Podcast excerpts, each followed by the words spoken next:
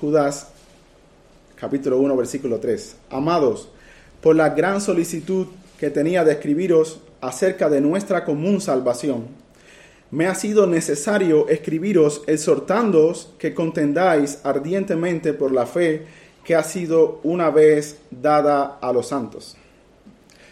El siglo XIX vio florecer en Europa lo que se conoce como la teología liberal. Esta teología cambió las reglas bíblicas e históricas de interpretación y se aproximó al estudio de la Biblia como si ésta fuera un libro cualquiera. Para estos hombres, el punto de partida de su teología no era Dios ha hablado aquí en las Sagradas Escrituras, sino que su razonamiento humano era el punto de partida. Estaban dispuestos a sacrificar cualquier doctrina que no encajara con su razonamiento. Así que la primera en ser sacrificada fue la inerrancia de las escrituras. Esta fue la primera doctrina en ser sacrificada. El alto estándar con el que siempre fue tratada la infalible palabra de Dios fue rebajada por estos hombres que tenían mucho de liberal, pero muy poco de teólogos. Pronto comenzaron a dudar de los datos históricos de la Biblia, luego negaron todo lo sobrenatural y eventualmente terminaron abandonando las doctrinas cardinales de la fe. Estos hombres no aprobaron a tener en cuenta a Dios y Dios los entregó a los desvaríos de su mente. Habiendo negado las escrituras, el poder de las escrituras, estos hombres no tenían ni Espíritu Santo ni la verdad en la cual ser santificados. Así que se puede imaginar cómo era la vida de estos hombres. Pero no es este hecho sobre el que quiero llamar la atención, sino sobre la actitud de la iglesia. Los hombres de Dios que debieron salirle al paso a estas corrientes de pensamiento y decir junto con Pedro, no, tenemos aquí la palabra profética más segura, estos hombres se retiraron a sus casas y no contendieron por la fe. Ellos dijeron para sí, nos quedaremos seguros aquí. No vamos a contender por la fe. No enviaremos a nuestros hijos a estudiar a esos seminarios. Es preferible que se mantengan ignorantes, pero piadosos, antes que muy informados, con su cabeza muy grande, pero negando al Señor que los rescató, y licenciosos y liberales como aquellos teólogos. Esta actitud puede parecer piadosa, pero la iglesia de esa época olvidó su llamado a contender y quizás nunca antes habíamos cedido tanto terreno después de la reforma protestante. La teología liberal vació las iglesias en Europa entre el siglo XIX y XX. Hoy otra vez estamos bajo ataque, desde afuera y desde dentro. Quizás tú seas tentado a refugiarte, pero tienes un llamado que no puedes ignorar. Y sobre esto vamos a predicar nuestro sermón. Lo he titulado, como bien sugiere nuestro texto, Contendiendo por la fe. Contendiendo por la fe. Y lo vamos a dividir en los siguientes puntos, en los siguientes cinco puntos. En primer lugar, vamos a definir la fe. ¿A qué se refiere Judas con esta fe? En segundo lugar, vamos a ver cuándo fue dada esta fe. En tercer lugar, a quién le fue dada esta fe. En cuarto lugar, una exhortación a contender por la fe. Y en quinto lugar, la manera de contender por la fe. Sin más, vamos al punto número uno, definiendo la fe.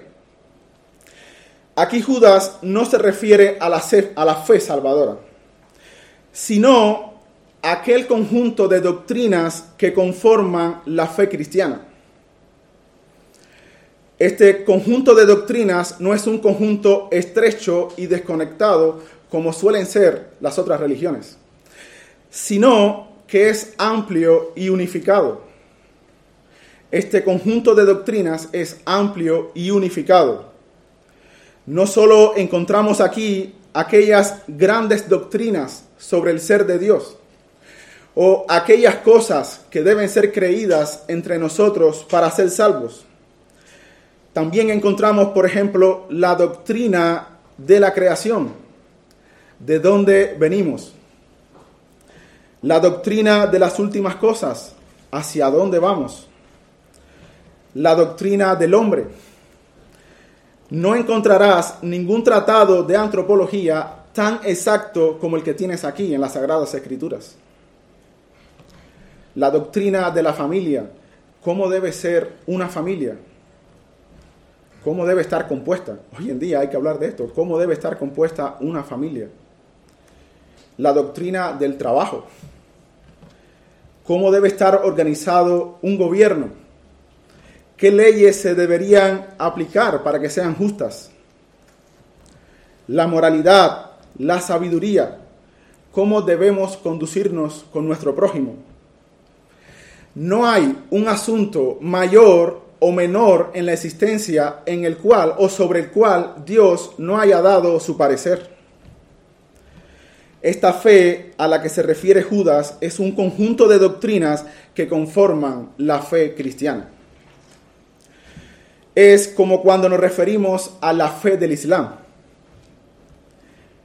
Es ese sistema de creencias que el musulmán debe abrazar y por el cual se debe conducir. De la misma manera pasa con la fe cristiana. Y aunque lo comparamos de esta manera, nuestra fe no es una fe como otra cualquiera. Esta es la fe verdadera. Y obviamente no es verdadera porque lo digamos nosotros. Eso sería más bien un argumento circular. Sino porque Dios ha dado una prueba indubitable, fehaciente y definitiva, resucitando a Jesucristo de los muertos. Los fundadores de otra fe, en plural, vivieron, fundaron su religión y murieron. Pero el autor y consumador de esta fe vive para siempre. La tumba no pudo retenerlo. Entonces, esta fe que es verdad, que es la fe verdadera, se refiere más bien a la cosmovisión cristiana. Pero, ¿cuándo fue entregada esta fe? Eso nos lleva a nuestro segundo punto. ¿Cuándo fue dada esta fe?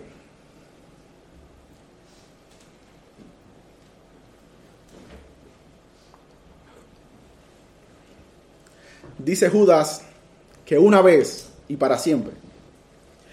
Hubo un momento en que nos fue dada y a partir de ahí permanecería para siempre.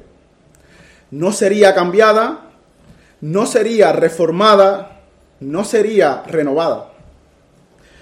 Por eso podemos entregarle este tesoro a nuestros hijos, más que oro y plata, porque aún en su mundo tan velozmente cambiable, esta fe aún le va a funcionar. Esta fe fue dada una vez y para siempre.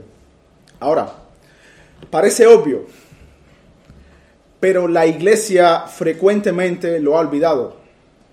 Déjame ponerte algunos ejemplos. El hombre de la ilustración confiaba tanto en la razón que terminó abrazando sin muchas preguntas, sin muchos eh, cuestionamientos, la teoría de la evolución. ¿Qué hizo la iglesia de la época? Reinterpretó Génesis. Por miles de años habíamos creído a Moisés, pero ahora un señor de apellido Darwin tenía algo que decirnos. La iglesia siempre creyó que Dios hizo el mundo y todo lo que en ellos hay en seis días naturales, en seis días literales. Pero ahora la teoría de moda no encajaba con el relato bíblico. Hoy en día hay un revuelo con una presunta evidencia extraterrestre. La verdad que no podemos saber qué es lo que se traen entre manos, ni qué implicaciones tendría esto. Pero una cosa sé, la doctrina de la creación fue dada una vez y para siempre.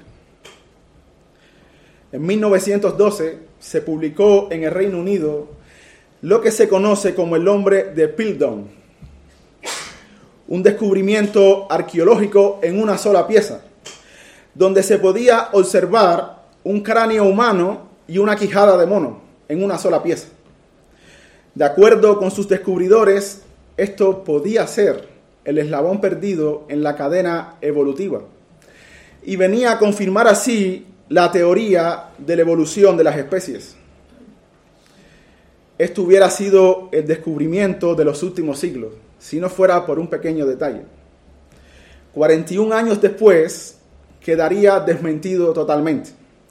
Resulta que no era una sola pieza, sino que eran dos. En efecto, el cráneo era humano y la quijada de orangután, pero no era una pieza, sino dos. Pero ahora, mi hermano, si tú fueras un creyente que viviera en esta época, tu conciencia hubiera sido muy atacada. Quizás Darwin tenía razón. A menos, a menos que este fundamento estuviera firme en tu mente. Esta fe fue dada una vez y para siempre. La doctrina de la creación fue dada una vez y para siempre. La ciencia no es infalible, la palabra de Dios sí lo es. El hombre de la posguerra, decepcionado de la razón, abrazó los sentimientos. Lo importante es sentir. Hagamos el amor y no la guerra. ¿Qué hizo la iglesia de la época? usando exactamente las mismas palabras, abrió las puertas al macroecumenismo. Lo importante es el amor, no la doctrina. La doctrina divide, pero el amor unifica. Y de esta manera, estas iglesias sacrificaron la verdad en nombre del amor. Estos hombres reinterpretaron las escrituras según la cultura de su época, y olvidaron el mandato de Pablo, a enseñar con toda doctrina y apartarse de aquel que pone tropiezo en contra de la doctrina que hemos aprendido. Si fuera por estos hombres, no habría concilio en Jerusalén, ni a Arrio se le hubiera llamado a declarar las cosas que creía, y mucho menos hubieran dejado a Lutero presentarse en Worms. Y aquí no estamos hablando de verdaderos hermanos con los cuales tenemos pequeñas diferencias en las cosas no esenciales de la fe. Estamos hablando de herejes, claro, herejes demostrados, con lo cual estos hombres comenzaron a tener comunión. Estos hombres se dejaron influenciar por el hipismo y otras corrientes de la posguerra y olvidaron que esta fe fue dada una vez y para siempre. Decía un puritano que la paz es una perla de inigualable encanto estoy dispuesto a sacrificar cualquier cosa por ella, excepto la verdad. En otro momento llegaron las olas del feminismo. Ya lo que hay es un maremoto. ¿Qué dijo la iglesia? Quizás Pablo no tenía razón.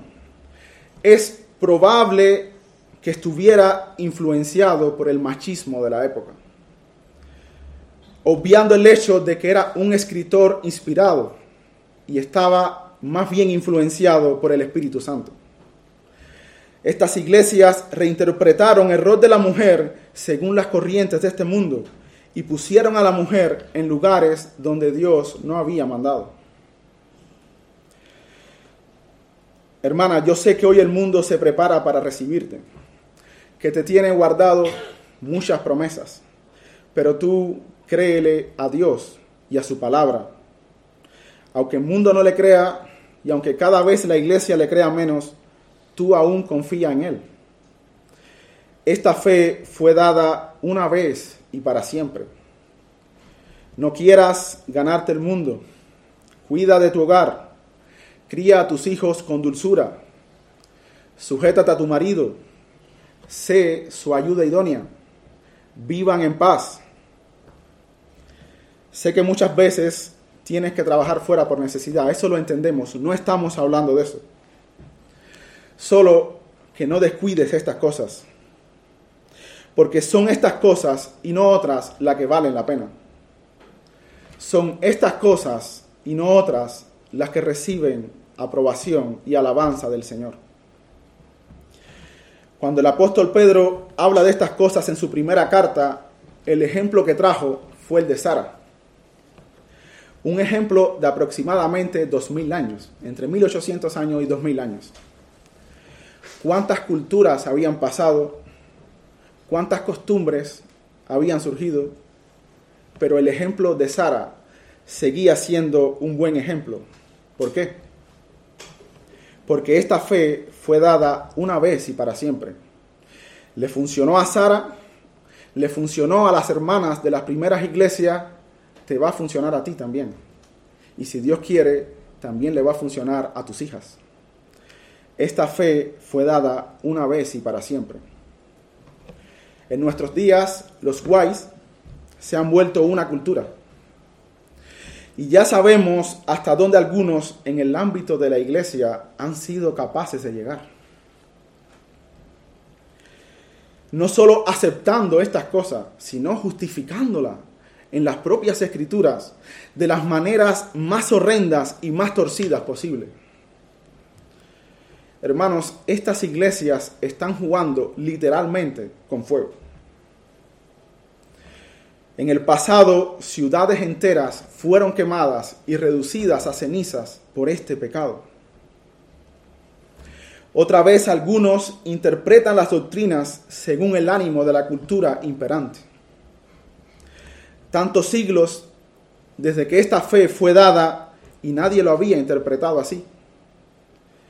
Pero hoy finalmente iglesias que no son verdaderas iglesias han terminado tolerando este pecado, porque han olvidado que esta fe, esta, este conjunto de doctrinas, esta cosmovisión fue dada una vez en el pasado y para siempre. ¿Notan el punto? Este mundo y su cultura tan cambiable han llevado a muchos cristianos en cada época a cambiar en parte su cosmovisión, porque han olvidado que esta fe fue dada una vez y para siempre. Recuerden, esta fe no será renovada, no será reformada, no será cambiada. Fue dada una vez y para siempre. No puede lo cambiable interpretar lo perenne es al revés. No arrojas oscuridad sobre la luz, sino la luz sobre la oscuridad. La Biblia, y solo la Biblia, debe juzgar las culturas y las corrientes de pensamiento, y no al revés. Entonces, esta fe que es verdad fue dada una vez y para siempre. Aunque las culturas cambien, esta fe no va a cambiar. Pero ¿a quién fue entregada esta fe? Eso nos lleva a nuestro tercer punto. ¿A quién le fue dada? Dice Judas que a los santos.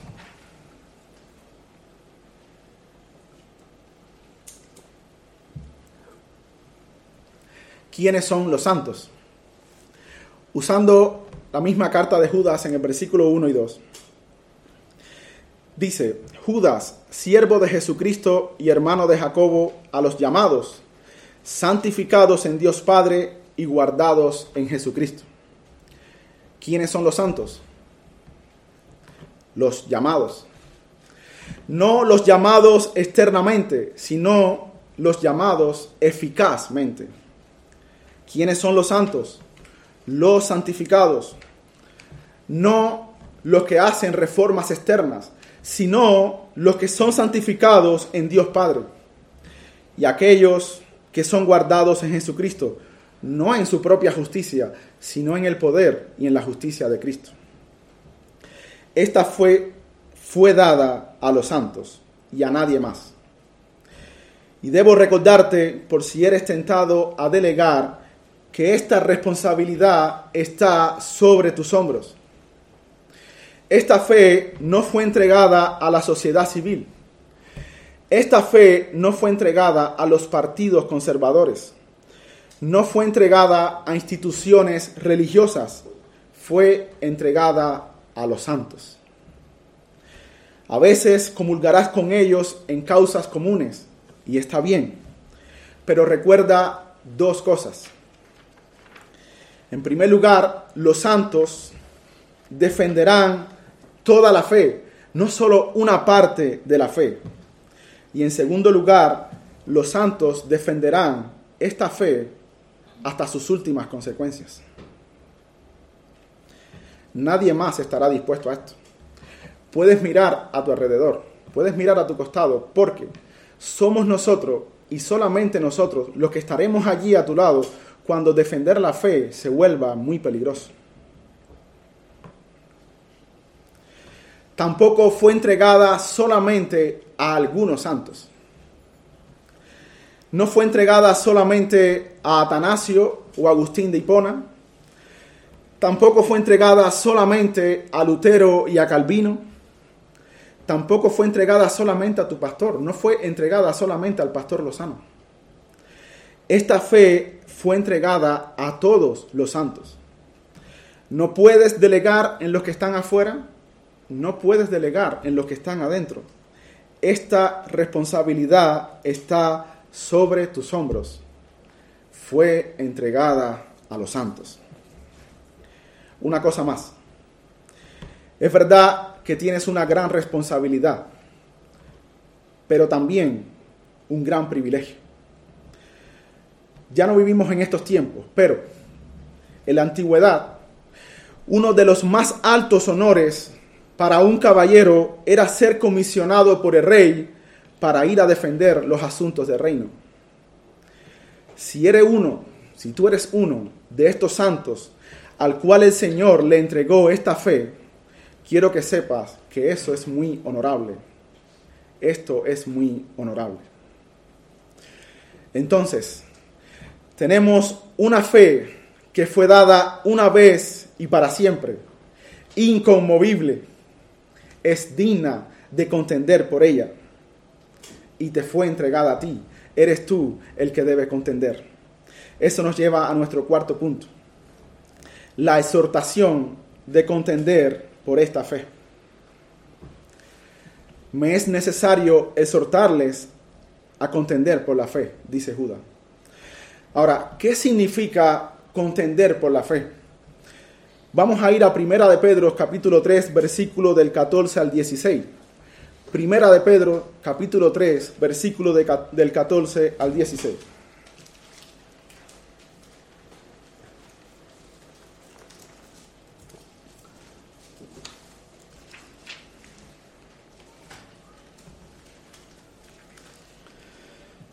Dice así la palabra del Señor. Primera de Pedro, capítulo 3, versículo del 14 al 16. Por tanto, no os amedrentéis por temor de ellos, ni os conturbéis, sino santificad a Dios el Señor en vuestros corazones, y estar siempre preparados para presentar defensa con mansedumbre y reverencia ante todo el que os demande razón de la esperanza que hay en vosotros, teniendo buena conciencia, para que en lo que murmuran de vosotros como de malhechores, sean avergonzados los que calumnian vuestra buena conducta en Cristo. Para exponer más claramente este asunto, lo haré desde cuatro enunciados. ¿Qué no es contender por la fe? ¿Qué sí es contender por la fe? Las implicaciones de contender por la fe y las implicaciones de no contender por la fe. Lo primero que necesitamos saber es que no es contender por la fe. Dice el apóstol Pedro que presentemos defensa con mansedumbre y reverencia. Entonces, contender por la fe no es desenvainar tu espada e ir por la vida cortando orejas. La causa que defendemos no es tu causa personal. No es contra ti el enojo en primer lugar Tampoco es a ti al que persiguen en primer lugar. ¿Qué le dijo el Señor a Saulo de Tarso? Yo soy Jesús al que tú persigues. Pablo no estaba persiguiendo a Jesús, estaba persiguiendo a los cristianos, pero en el fondo estaba persiguiendo a Cristo. Tampoco son ellos a quienes apuntamos en primer lugar. Recuerda que nuestra lucha no es contra carne y sangre. Entonces, contender por la fe no es una causa personal. La ira de los hombres no obra la justicia de Dios. Contendemos para conquistar, no para aniquilar. Pero, ¿qué sí es contender por la fe? En pocas palabras, contender por la fe es ser leal al Señor. Dice Pedro que no os, que no os amedrentéis por temor de ellos, ni os conturbéis, sino santificad a Dios el Señor en vuestros corazones.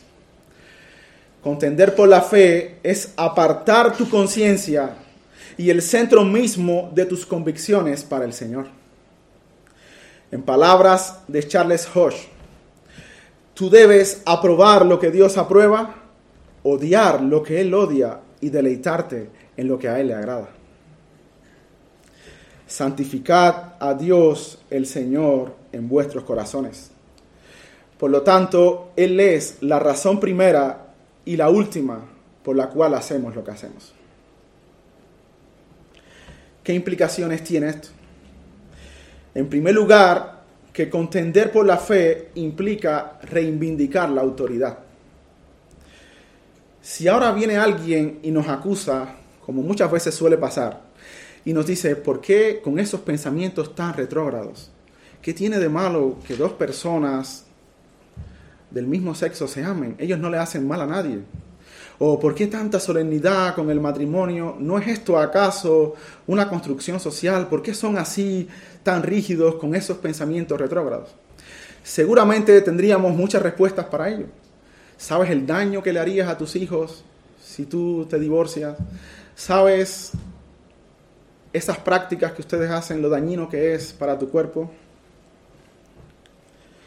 Seguramente podríamos explicar cuánto daño hacen estas cosas a ellos y a los que los rodean, pero la primera respuesta siempre debe ser esta, porque Dios lo dice.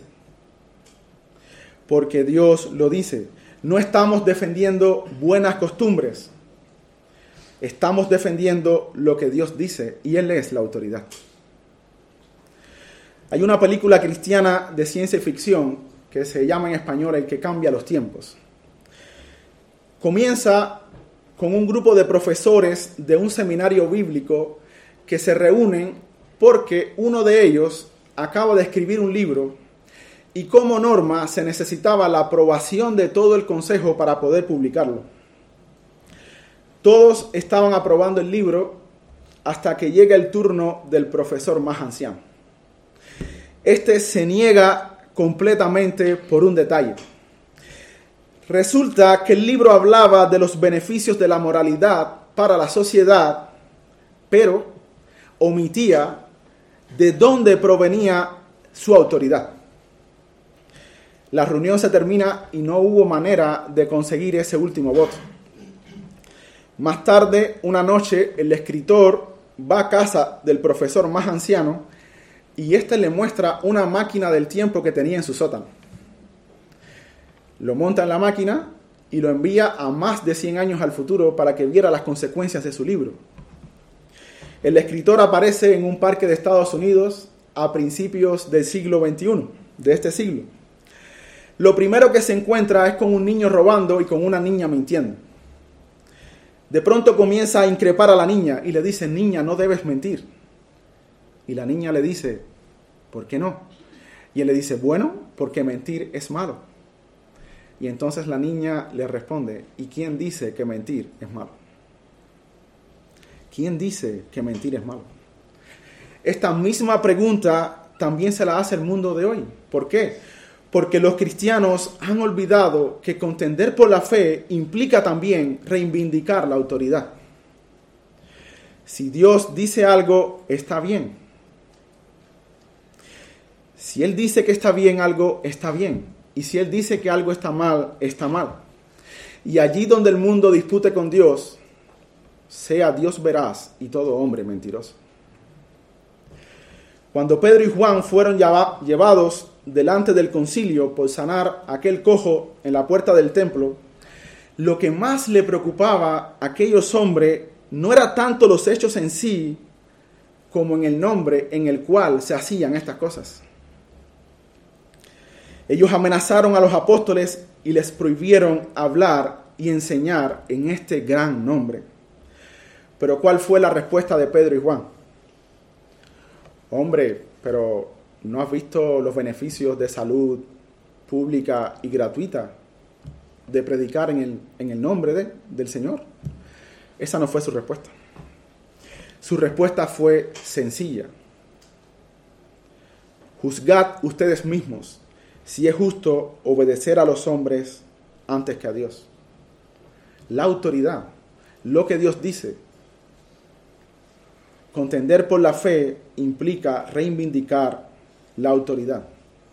Pero ¿qué más implica contender por la fe?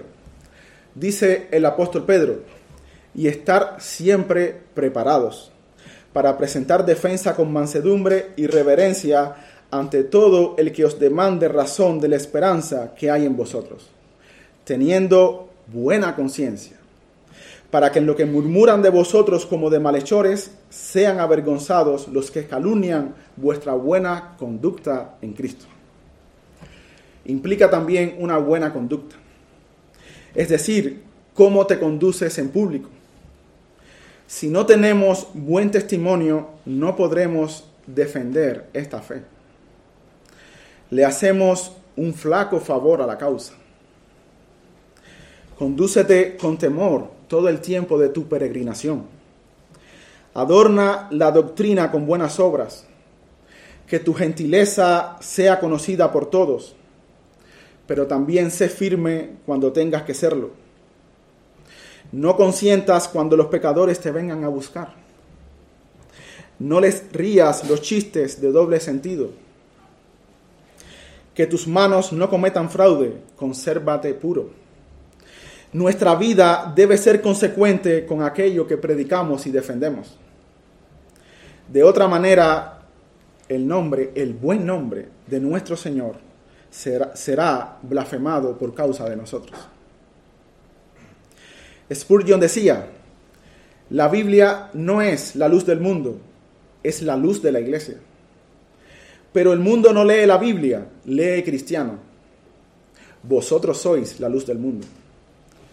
Contender por la fe implica tener una buena conducta. ¿Qué más implica? Una buena conciencia. Contender por la fe implica una buena conciencia. Es decir, cómo te conduces en privado. Si tú eres capaz de reformar tu vida externa para que los hombres te vean pasar y recibir alabanza de los hombres, pero en secreto no temes a aquel ante cuyos ojos todas las cosas están desnudas, no somos más que un hipócrita. Venimos a ser como los fariseos y los fariseos nunca, nunca recibieron aprobación del Señor, más bien duras palabras, sepulcros blanqueados. Estos hombres lucen muy bien por fuera, dentro yace un cadáver. Si no eres íntegro, tu carácter será débil y no podrás defender con valor esta fe. Y tampoco tendrás vergüenza para pedirlo en oración. Contender por la fe implica tener buena conciencia. Pablo fue el instrumento que Cristo escogió para llevar su evangelio a los gentiles delante de los reyes a los hijos de Israel. Miren sus palabras en Hechos 23, versículo 1, no hace falta que lo busquen. Hechos 23, cuando estaba ante el concilio. Entonces Pablo, mirando fijamente al concilio, Pablo mirando fijamente al concilio, dijo, varones hermanos, yo con toda buena conciencia he vivido delante de Dios hasta el día de hoy. Pablo tenía una buena conciencia. ¿De dónde venía su coraje para mirar a esa multitud de adversarios fijamente? De tener una buena conciencia delante de Dios. Pablo era un hombre íntegro.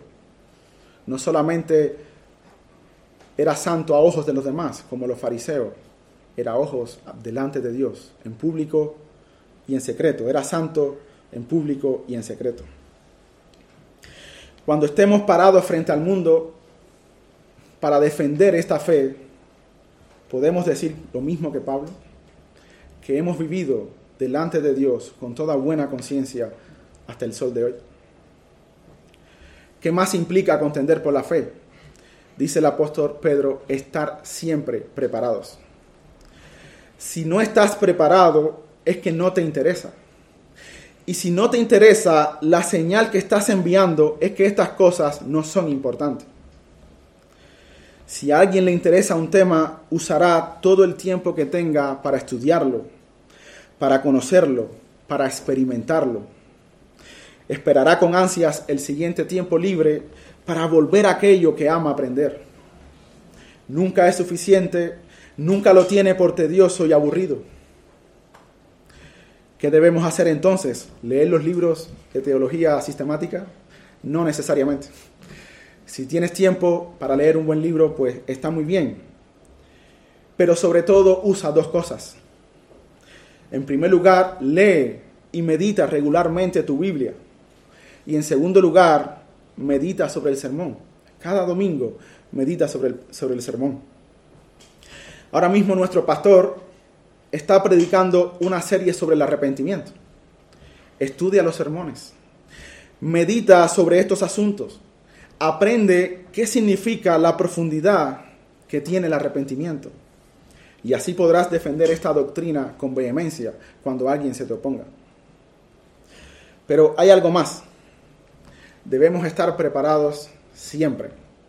No una temporada, no en la mañana, sino siempre. Salmo número uno. Bienaventurado el varón que no anduvo en consejo de malos, ni estuvo en camino de pecadores, ni en silla de escarnecedores se ha sentado, sino que en la ley de Jehová está su delicia, y en su ley medita de día y de noche. Salmo 119, versículo 97. Oh, cuánto amo yo tu ley. Todo el día es ella mi meditación. Contender por la fe implica una buena conducta, una buena conciencia, estar siempre preparados y reivindicar la autoridad. Pero, ¿qué implica no contender por la fe? Brevemente, implica apagar la lámpara en una noche oscura. Si no defiendes esta fe, dejarás a tu generación en tinieblas, dejarás a los tuyos, a los de tu casa, en tinieblas. Serás culpable de su sangre. Y la segunda implicación es que si no defiendes esta fe, Dios te va a desechar a ti. Y después de ti, Él se levantará hombres para sí dispuestos a hacerlo. Me es necesario exhortarles a contender por la fe, pero hay una manera. Y esto nos lleva a nuestro quinto punto.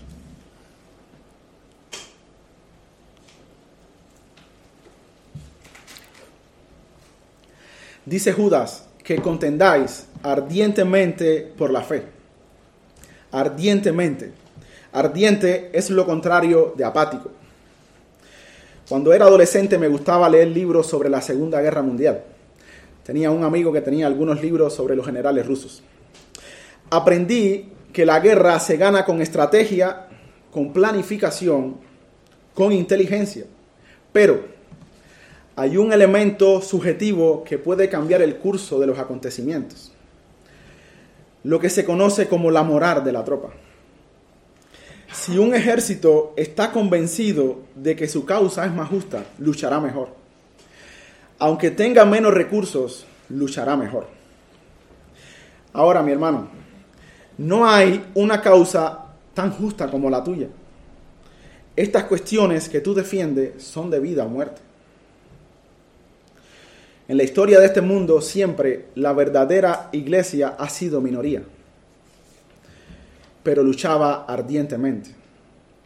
Y hemos sobrevivido a imperios, hemos sobrevivido a ejércitos, hemos guardado esta fe. Este fuego debe arder en tu corazón, contender ardientemente por la fe.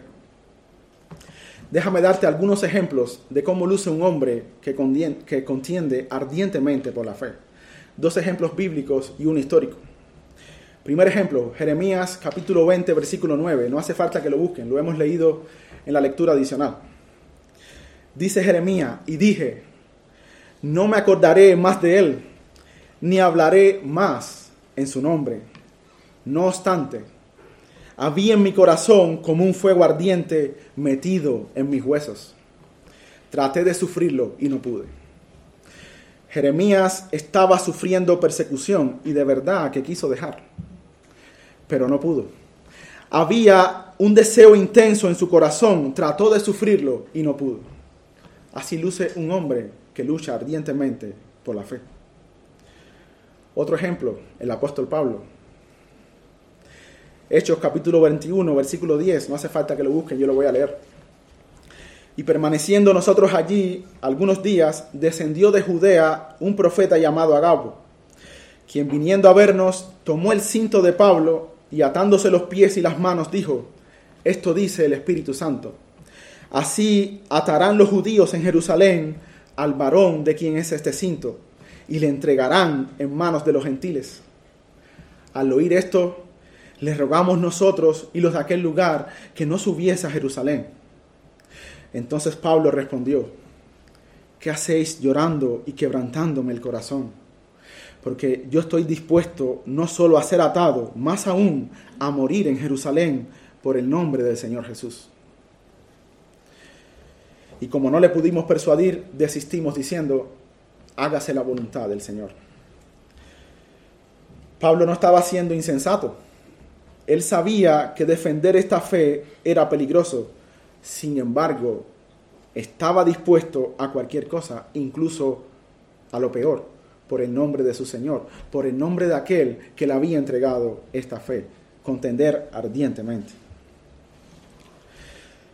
Cuando Lutero fue citado a la dieta de Worms, él y sus amigos sabían que podía ser una trampa.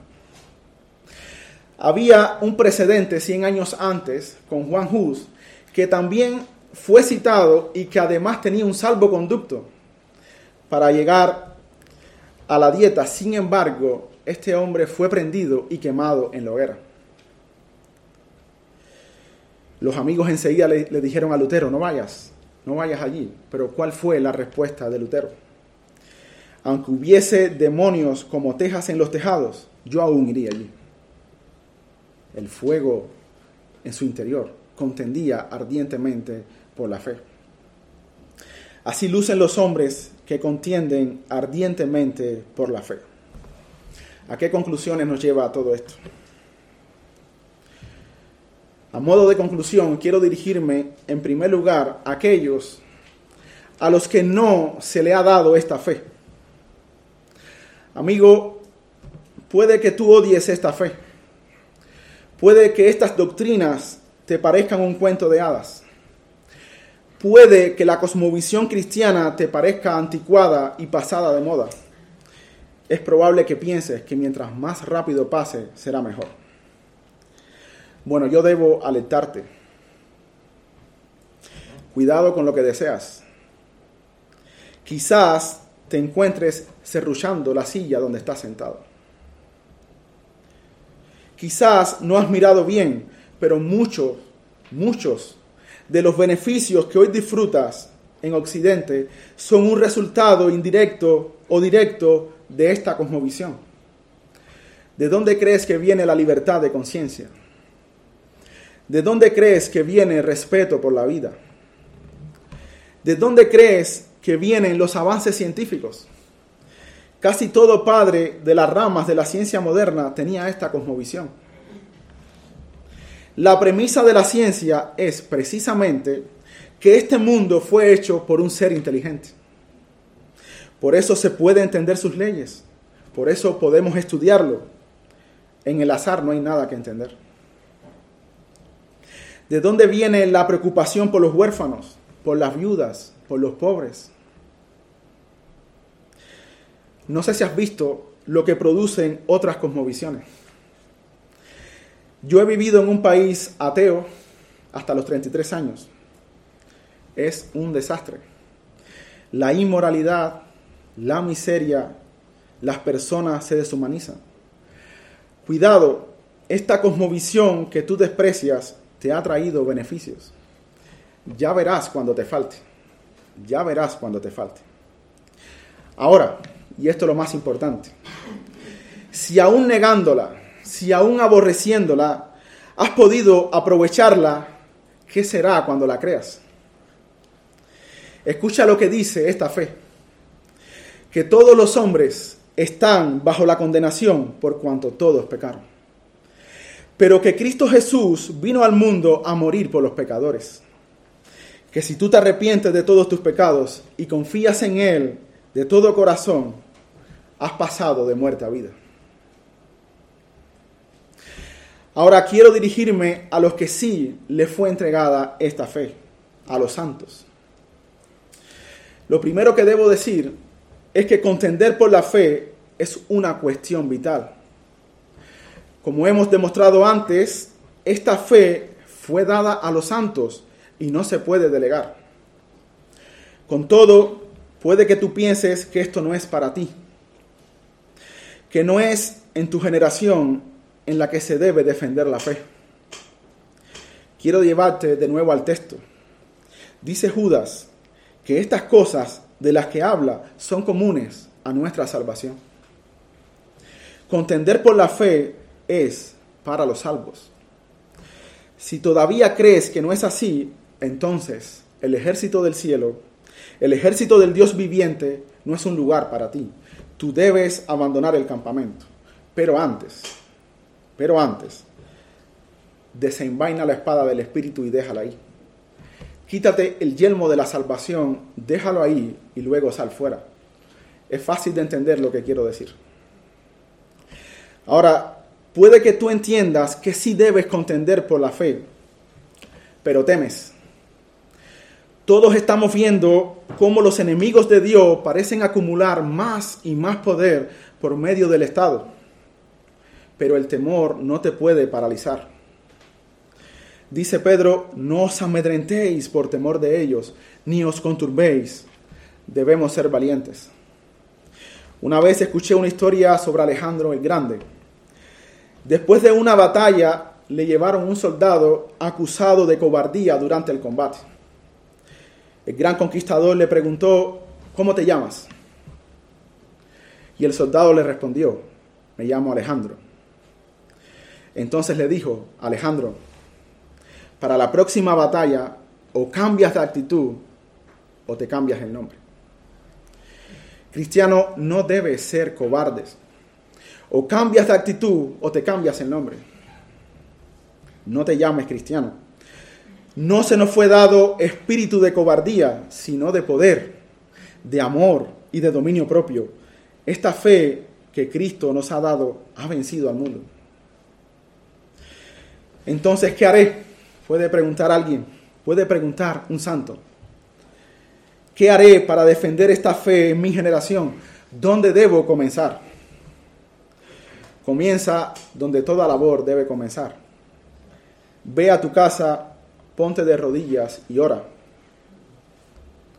Decía María Estuardo, temo más las oraciones de John Knox, el gran reformador escocés, que a todos los ejércitos reunidos de Europa.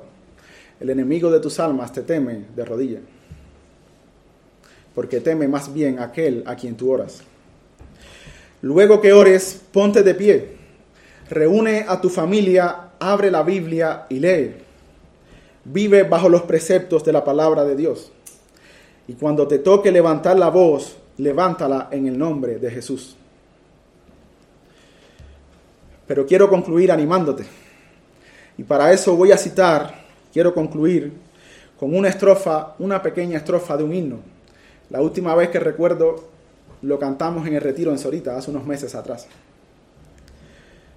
Una pequeña estrofa, pero grandiosa. Firmes y adelante, huestes de la fe, sin temor alguno, que Jesús nos ve. Que el Señor bendiga su palabra. Vamos a orar. Oh Padre, te damos gracias por esta fe y te rogamos que nos des valentía para defenderla en todo momento y en todo tiempo. Danos también gracia para vivir conforme a esta fe, para guardar el testimonio, para tener una buena conciencia delante de ti y para reivindicar tu autoridad. Estas cosas son así porque tú lo has dicho. Te lo pedimos en el nombre de Jesús. Amén.